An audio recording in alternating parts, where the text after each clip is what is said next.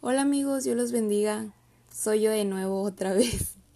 Ahora sí yo les voy a subir bien, bien este, este tema porque por una u otra razón no se había estado subiendo de la manera correcta o se cortaba o se borraba o pasaba algo, pero ya, ahora sí ya se los se los prometo que ya sale completo. Entonces ya para no tardarme tanto, voy a comenzar con el tema que este lo titulé ¿Por qué permites que tus miedos le ganen a tu fe? Porque muchas veces por miedo dudamos de lo que Dios ya nos habló. O porque muchas veces por miedo dudamos de los planes que Él ya nos prometió. Porque dudamos de nuestro propio potencial. O porque por miedo no tomamos decisiones o no tomamos las decisiones correctas. Porque por miedo dejamos de hacer tantas, tantas cosas, porque el miedo, el miedo, el miedo, el miedo. Entonces aquí está la pregunta, ¿qué estás alimentando más? ¿Tus miedos o tu fe? ¿En dónde está tu fe? ¿En quién está puesta tu fe? Déjate explico algo. La fe es tan importante porque es la manera que Dios diseña para que nosotros camináramos con Él en esta tierra. Su palabra constantemente nos enseña a que nosotros debemos de aprender a dar pasos de fe. Incluso hay un versículo que dice el justo por la fe vivirá. Y cuando él habla de vivir, no se refiere al respirar humanamente, sino que habla de vivir la calidad de vida que Dios tiene para nosotros. Incluso en Hebreos nos dice, sin fe es imposible agradar a Dios. Y yo pienso, ok, si su palabra nos enseña que sin fe es imposible agradarlo, entonces eso significa que todo lo que nosotros somos y hacemos debe estar conectado con la fe de Dios en nuestras vidas. Pero ¿qué pasa cuando nuestra fe falla? ¿Qué pasa cuando nuestra fe mengua? Ahí es, es donde comienzan a crecer los miedos. Yo creo que muchos sabemos que en cualquier aspecto la fe siempre involucra riesgo. Pero cuando hay un riesgo, el riesgo produce temor. El riesgo produce miedo. ¿Por qué? Porque no estamos seguros de lo que va a pasar. Pero déjame decirte que tú no vas a tener una relación valiosa con Dios si no estás dispuesto a arriesgarte. Su palabra también nos enseña que Dios no nos dio un espíritu de cobardía, sino uno de poder, que esa es una palabra, una palabra súper clave en este tema. Dios te ha dado poder, amor y dominio propio. Entonces, si Dios te ha dado poder en su palabra, tus miedos no deberían de gobernarte. Pero si tú tienes un pecado de miedo no liberado, este te puede producir paradigmas. ¿Qué es un paradigma? Un paradigma es un conjunto de características, en este caso, pues de pensamientos negativos, ¿verdad? Ejemplo, dudas, inseguridades, miedos, baja autoestima.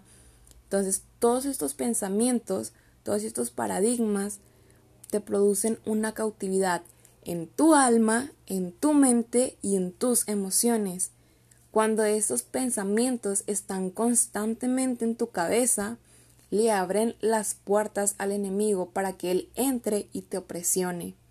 Por eso es que nos encontramos con personas que aunque tú les prediques mil veces, que aunque tú les digas mil sermones, no los entienden, no los comprenden, porque su espíritu, o más bien el espíritu que ellos han alimentado del temor, se ha arraigado tanto en su mente que ha formado una cárcel en su mente de manera en que no pueden dar pasos de fe.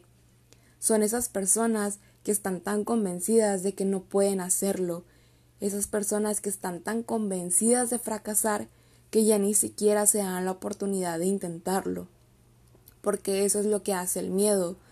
El miedo te hace dudar de ti mismo, para después hacerte dudar de Dios hasta que tu duda se vuelva en incredulidad. Hace unos días, eh, yo investigando en este tema, veía una predicación donde hablaban de, de esto mismo, ¿no? Y el predicador decía, ¿por qué si en la Biblia, en los evangelios de la Biblia, la frase más repetida es el enemigo está vencido, el diablo está destruido? ¿Por qué entonces si el diablo está destruido, por qué te hablan de un enemigo vencido con el cual yo estoy peleando todos los días? Y es cierto, es muy cierto, yo no sé si lo has entendido, pero tú no puedes seguir peleando con alguien que ya está vencido. Ahora, quien sí está vivo, eres tú. Quien sí está vivo soy yo y con quien tengo que pelear es conmigo mismo. Tu mayor obstáculo en tu vida no es Satanás. Tu mayor obstáculo en la vida eres tú mismo. Tu peor enemigo está dentro de ti y cuando tú te hayas vencido a ti mismo, no habrá diablo destruido que pueda levantarse en tu contra. Si él está destruido, es porque está debajo de las plantas de tus pies. Él sigue siendo un fantasma que recobra vida. Yo no sé si me estás entendiendo, pero esto solamente pasa cuando tú y yo le permitimos o le entregamos nuestro poder. Él no puede hacer nada si no es a través de nosotros. Si nosotros no le permitimos entrar, Él no lo va a hacer. Pero si tú le abres la puerta con tus inseguridades, Él va a hacer lo que Él quiera. Entonces, tú y yo tenemos el poder en la palabra de Dios. Y eso nos lo vuelve a decir en Romanos 8:37, te lo voy a leer. Dice, antes, en todas estas cosas, somos más que vencedores por medio de aquel que nos amó. Entonces, si nosotros somos más que vencedores en el nombre de Jesús, porque estamos siendo vencidos por los miedos.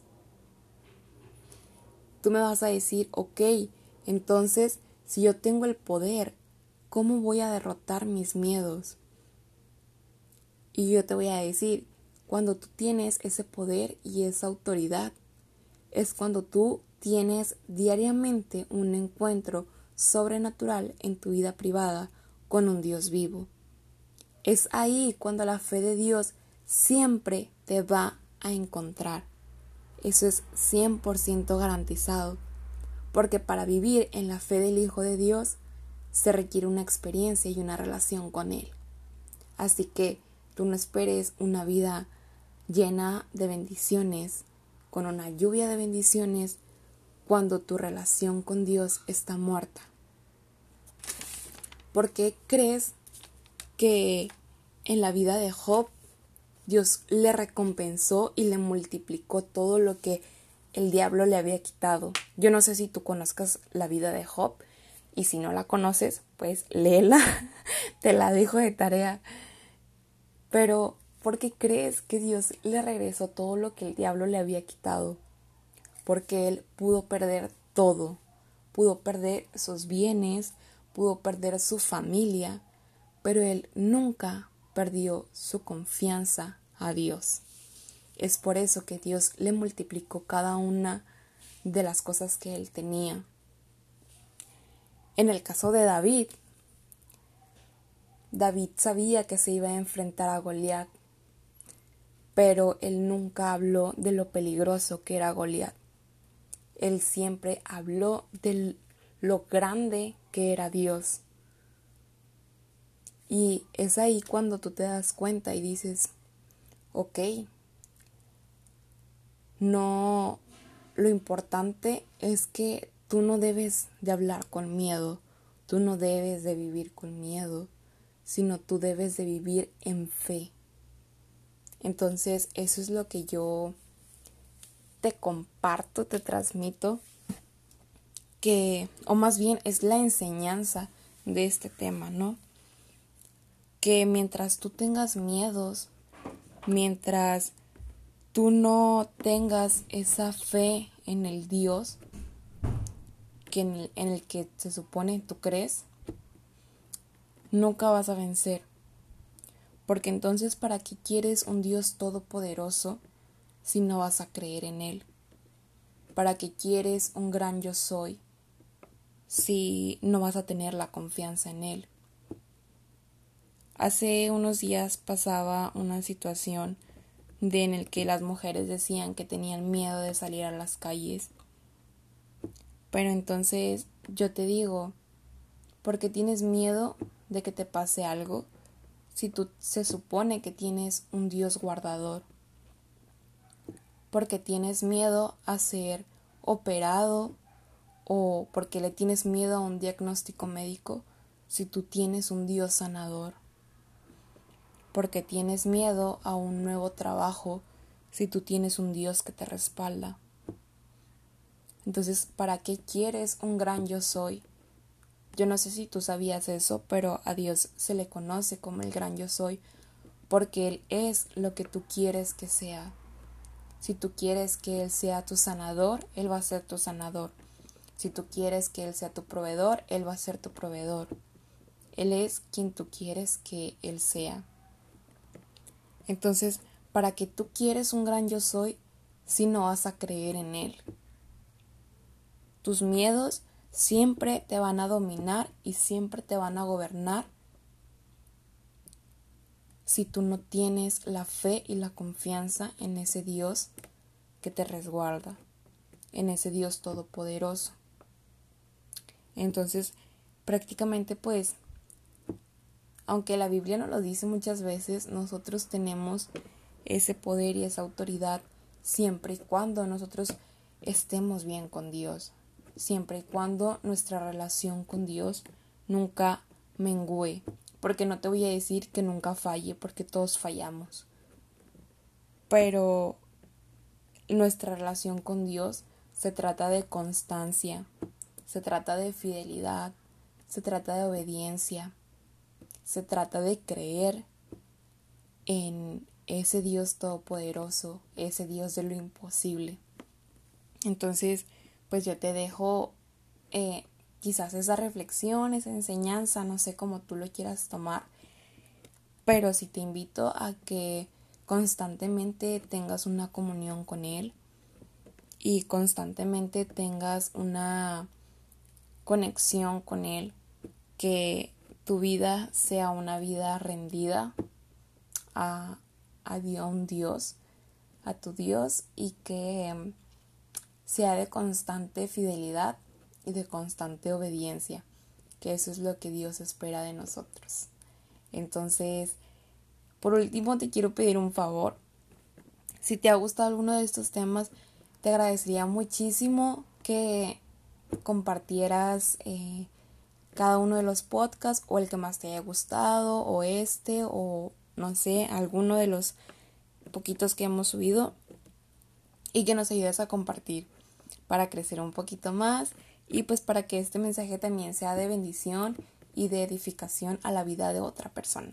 Entonces, espero que eh, haya sido eh, entendible para ti y si te gustaría hablar de otro tema, pues igual estamos a través de la cuenta de Instagram, La Sal del Mundo. Y pues espero también que pronto pueda darte otro tema o pueda compartirte también con otros amigos, no sé, un tema que a ti te interese y ya pues nos puedes poner en contacto. Muchas gracias por escucharme y que Dios te bendiga.